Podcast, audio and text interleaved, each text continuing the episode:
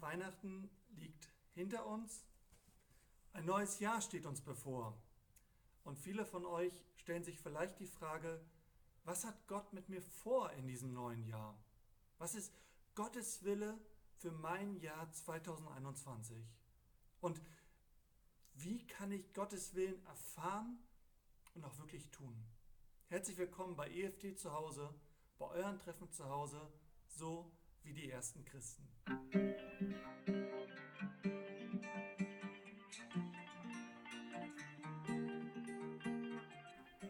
Lasst mich nochmal auf Weihnachten zu sprechen kommen. Der Stern von Bethlehem war am Himmel zu sehen und wies den drei Weisen aus dem Morgenland den Weg zum neugeborenen König. Sie erfuhren Gottes Willen durch diesen Stern. Nach einiger Zeit verschwand der Stern und nach einiger Zeit wurde auch Jesus aus der Krippe herausgehoben und sein Leben begann mit allen Herausforderungen, die das Leben so mit sich bringt. Und wenn wir in Matthäus 2 die Geschichte, die Weihnachtsgeschichte weiterlesen, da erfahren wir, dass Jesu Leben mit ganz großen Herausforderungen begann. Der König Herodes wollte das kleine Jesuskind umbringen und es war absolut notwendig für seine Eltern, für Maria und Josef, dass sie den Willen Gottes erfuhren. Ein Engel erscheint dem Josef im Traum und sagt ihm, hey, nimm deine Frau, nimm dein Kind und zieh nach Ägypten und bringt euch in Sicherheit.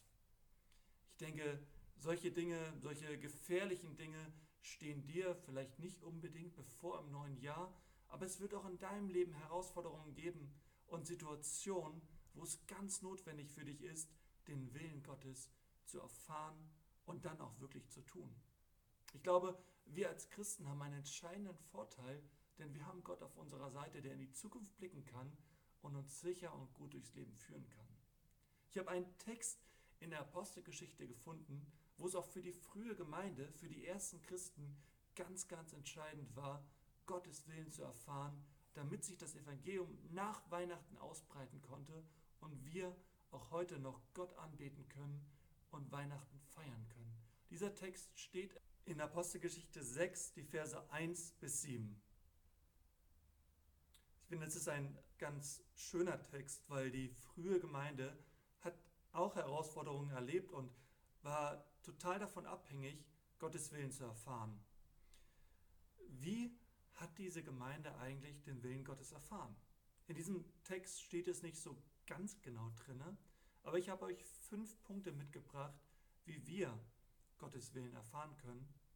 Und der erste Punkt ist Gottes Wort, die Bibel.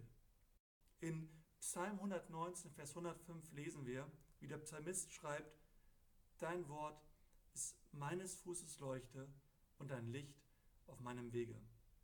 Ich finde das ganz entscheidend, die Bibel zu haben, denn immer wieder lesen wir die Bibel, gerade auch wenn wir besondere Fragen haben und plötzlich erleuchtet Gott unsere Augen und zeigt uns, dass dieses Bibelwort genau für uns bestimmt ist.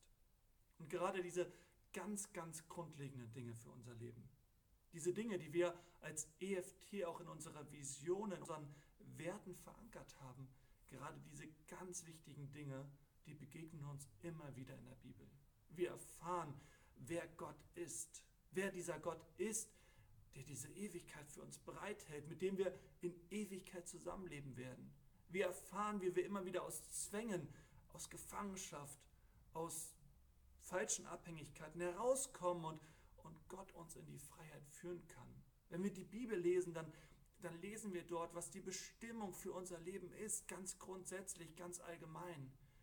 Und wir erfahren immer wieder, an welchen Stellen es gut ist, Verantwortung zu übernehmen. Und auch wenn wir in ganz schwierigen Situationen unseres Lebens stehen, hey, wenn wir die Bibel lesen, dann erfahren wir, worum es wirklich geht im Leben. Es geht darum, dass wir Gott lieben. Es geht darum, dass wir unsere Mitmenschen lieben. Es geht darum, dass wir an den Stellen, wo, wo wir für Gott aktiv sind, dass wir für Gott, der doch das Größte ist, dass wir für Gott auch unser Bestes geben. Es geht darum, dass wir unsere Freude nicht verlieren, sondern immer wieder mit Freude dabei sind. Ich denke, diese Dinge begegnen uns immer wieder in Gottes Wort und deswegen ist es so gut, immer wieder die Bibel danach zu fragen, hey Gott, was ist dein Wille für mein Leben. Der zweite Weg, wie Gott uns seinen Willen zukommen lässt, ist durch seinen Heiligen Geist. Wenn du Jesus Christus angenommen hast, wenn du ihm dein Leben geschenkt hast und gesagt hast, Jesus, komm in mein Leben, dann hat er dir auch seinen Heiligen Geist geschenkt. Und gerade in dieser Weihnachtsgeschichte, in Matthäus 2, da spricht Gott durch seinen Heiligen Geist zu Josef, durch einen Traum. Gott benutzt auch seinen Heiligen Geist an ganz vielen Stellen in der Apostelgeschichte. Ich glaube, hier in Apostelgeschichte 6, da leitet er die Menschen durch seinen Heiligen Geist. In Apostelgeschichte 13, Vers 2, wo Barnabas und Paulus, den wir alle kennen, auf diese erste Missionsreise geschickt werden, wodurch so viele Gemeinden gegründet werden, wo sich der christliche Glaube, wo sich die gute Botschaft von Jesus im ganzen römischen Reich verteilt. Hey, in Apostelgeschichte 13, Vers 2, da beginnt alles, weil Gott durch seinen Heiligen Geist aus der Gemeinschaft der Christen zwei Personen aussondert, die diesen Dienst vollbringen sollen. In Apostelgeschichte 20 lesen wir das wieder, wie der Heilige Geist den Menschen die Augen öffnet und sie merken, was Gottes Willen für die bestimmte Situation ist.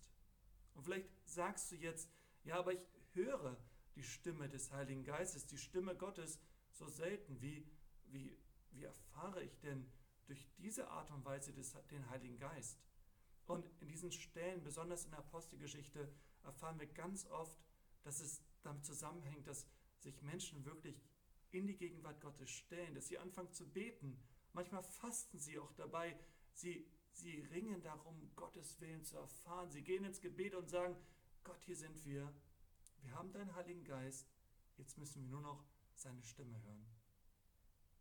Die dritte Art, wie wir Gottes Willen in unserem Leben erfahren können, ist durch unser Gewissen und durch unseren menschlichen Verstand.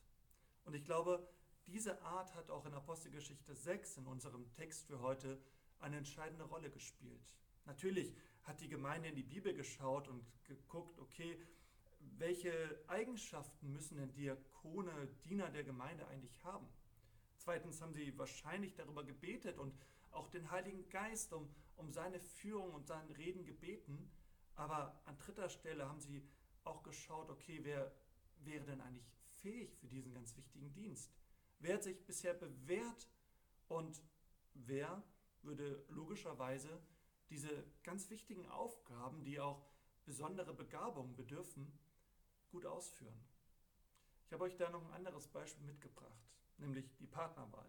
Es liegt für viele von euch auf der Hand, aber ich habe einen guten Freund und dem hat Gott im Gebet, in einer sehr langen Gebetszeit gezeigt, hey, du sollst diese Frau heiraten. Da hat er es der Frau gesagt und vier Wochen später standen sie im Standesamt und haben sich das Ja-Wort gegeben. Den wenigsten von uns geschieht das genau so, sondern die meisten von uns lernen jemanden kennen, gucken, ob man gut zusammenpasst, ob man dieselben Vorstellungen vom Leben hat und dann vertraut man seinem menschlichen Verstand und guckt, ob das auch passen würde und ob das Gottes Wille für mein Leben sein könnte. Die vierte Art, wie wir Gottes Willen für unser Leben erfahren können, ist das Gegenüber der Geschwister. Und gerade in Apostelgeschichte 6 liegt das ja auf der Hand. Da ist keiner, der diese wichtige Entscheidung alleine trifft, sondern sie setzen sich an einen Tisch, beraten und erfragen gemeinsam den Willen Gottes. Ich finde das ganz wichtig, denn wir stehen immer wieder in Situationen, wo wir gute Freunde brauchen, wo wir gute Gemeinde Geschwister brauchen, die wir fragen können, die, die auch den Willen Gottes kennen, manchmal sogar besser als wir kennen und die uns in diesen Situationen helfen können. Die fünfte Art, wie wir Gottes Willen in unserem Leben erfahren, ist die Gewichtung der Gegebenheiten. Und das sehen wir auch in Apostelgeschichte 6. Die Apostel, die Führer der damaligen ersten Gemeinde, hatten es vielleicht zu Anfang gar nicht im Sinn, Diakone einzusetzen, doch die Gegebenheiten haben dazu geführt, dass sie dazu gezwungen waren, Verantwortung abzugeben und die Verantwortung auf mehrere Schultern zu verteilen.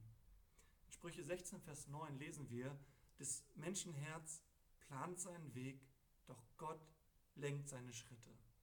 Ich finde das ganz beruhigend zu wissen, denn ich habe fürs nächste Jahr schon einige Pläne, doch ich darf auf Gott vertrauen, dass, dass er mich lenken wird. Und auch wenn ich irgendwas Falsches im Sinn habe, dass, dass er doch in meinem Leben ist und dass er mich immer wieder gut lenken und leiten wird. Darauf vertraue ich, dass er mich bewahrt, dass er mich segnet und dass er so viel Gutes für mich bereithält, was ich jetzt noch gar nicht im Sinn habe.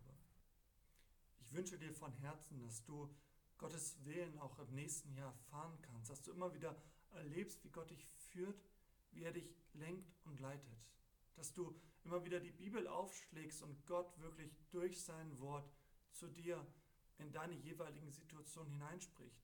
Ich wünsche dir, dass Gott durch seinen Heiligen Geist zu dir spricht, dass du seinen Willen auch wissen kannst. Ich wünsche dir, dass Menschen da sind, denen du dich beratschlagen kannst, die dir gute Ratschläge geben, mit denen du gemeinsam auf einem Weg zu Gott hin sein kannst. Ich wünsche dir, dass Gott dich so lenkt und leitet, auch durch Gegebenheiten, dass du seinen Willen erkennst und dass Gott auch immer wieder dein Gewissen anschaltet, damit du das tun kannst, was wirklich seinem Willen entspricht. Und selbst wenn es Situationen gibt, wo du, wo du sagst, ja, in diese Situation spricht Gott jetzt nicht wirklich konkret hinein, zumindest weiß ich nicht, ob er das tut und was ich jetzt tun soll, dann dürfen wir doch wissen, denen, die Gott lieben und die nach seinem Ratschluss berufen sind, denen werden alle Dinge zum Guten dienen. Das finde ich immer wieder sehr beruhigend. Wenn wir mit Gott auf einem Wege sind, dann dürfen wir damit rechnen, dass er in unserem Leben ist dass er uns gut führen wird.